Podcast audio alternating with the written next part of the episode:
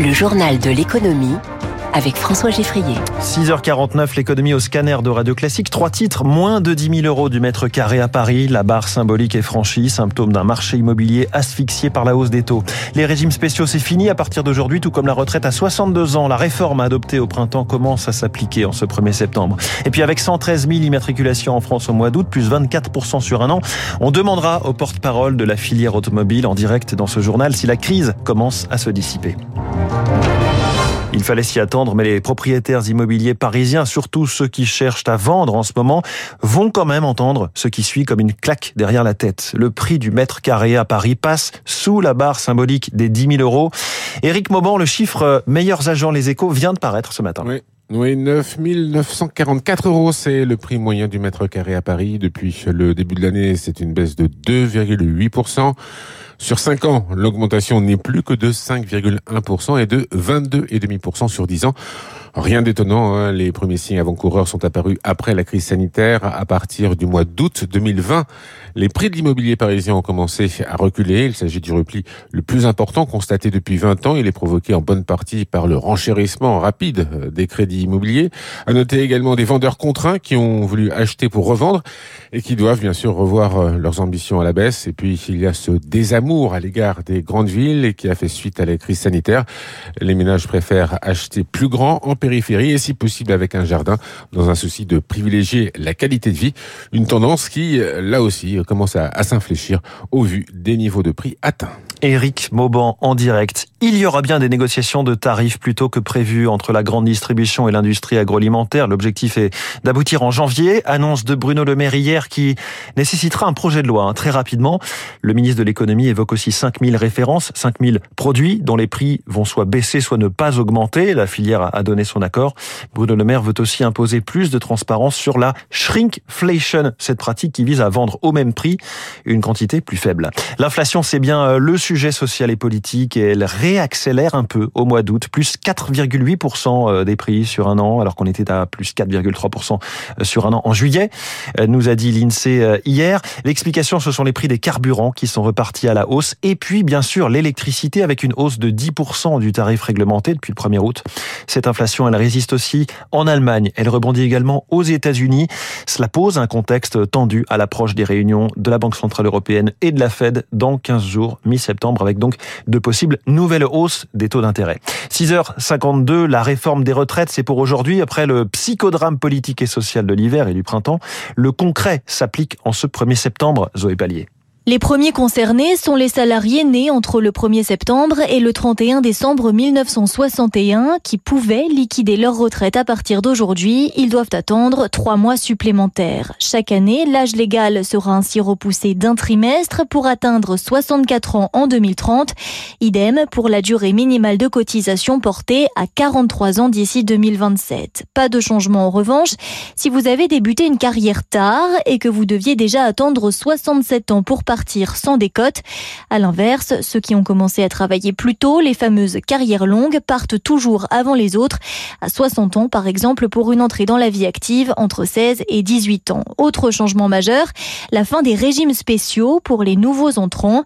Un salarié embauché à partir d'aujourd'hui, par exemple comme agent de la RATP ou comme clerc de notaire, ne bénéficiera plus d'un départ anticipé. Zoé Pallier, à nouveau une enseigne française d'habillement en difficulté après Pimki, Camailleux, Koukaï ou cette fois, c'est NAFNAF qui demande son placement en redressement judiciaire. Le sort de 660 salariés en France est en jeu. NAFNAF peut-il intéresser des repreneurs potentiels? Réponse du consultant chez Team de Consulting, David Pruvot, spécialiste de la distribution. NAFNAF avait déjà fait l'objet d'un plan de reprise hein, il y a assez peu. Ça n'a peut-être pas rassuré, entre guillemets, euh, les potentiels acquéreurs. Dans les causes, il y a aussi un problème euh, d'évolution de la marque qui, euh, depuis les années 80, n'a pas su forcément s'adapter à l'émergence, on va dire, d'un côté de marques low cost, euh, fast fashion, qui séduisent les consommateurs essentiellement par des prix très agressifs. Et puis d'un autre côté, des marques plutôt premium ou haut de gamme qui vont apporter une réelle valeur ajoutée par une personnalité, un style, qui vont séduire d'autres consommateurs pour ces raisons. 113 000 immatriculations de voitures neuves en France au mois d'août. C'est un bond de 24 par rapport à il y a un an. Bonjour François Roudier. Bonjour. Porte-parole de la plateforme de la filière automobile française, vous nous révélez ce matin ces chiffres. Et est-ce que vous les voyez comme encourageants puisqu'on monte sur un an ou décourageants puisqu'on est encore loin des chiffres d'avant Covid? Alors oui, on est toujours loin des chiffres avant Covid. Hein. Il faut voir que même au niveau européen, on est, euh, on a perdu quasiment entre 20 et 25% du marché avant Covid. Bon, ceci dit, c'est très encourageant parce que nous avions eu énormément de problèmes de livraison euh, de véhicules et on voit que bah, en août, en particulier, qui est, un petit mois, hein, euh, qui est rarement au-dessus de 100 000 voitures, là on a dépassé les 100 000 voitures, ces problèmes de livraison ont été résolus. Et ça, c'est vraiment très positif. On devrait avoir un troisième trimestre beaucoup mieux que ce qu'on pouvait imaginer il y a à peu près euh, trois mois déjà. Et ça commence à faire long. On se compare à il y a quatre ans. Après le Covid, il y a eu la, la longue pénurie de semi-conducteurs. Aujourd'hui, qu'est-ce qui garde le marché auto sous cloche?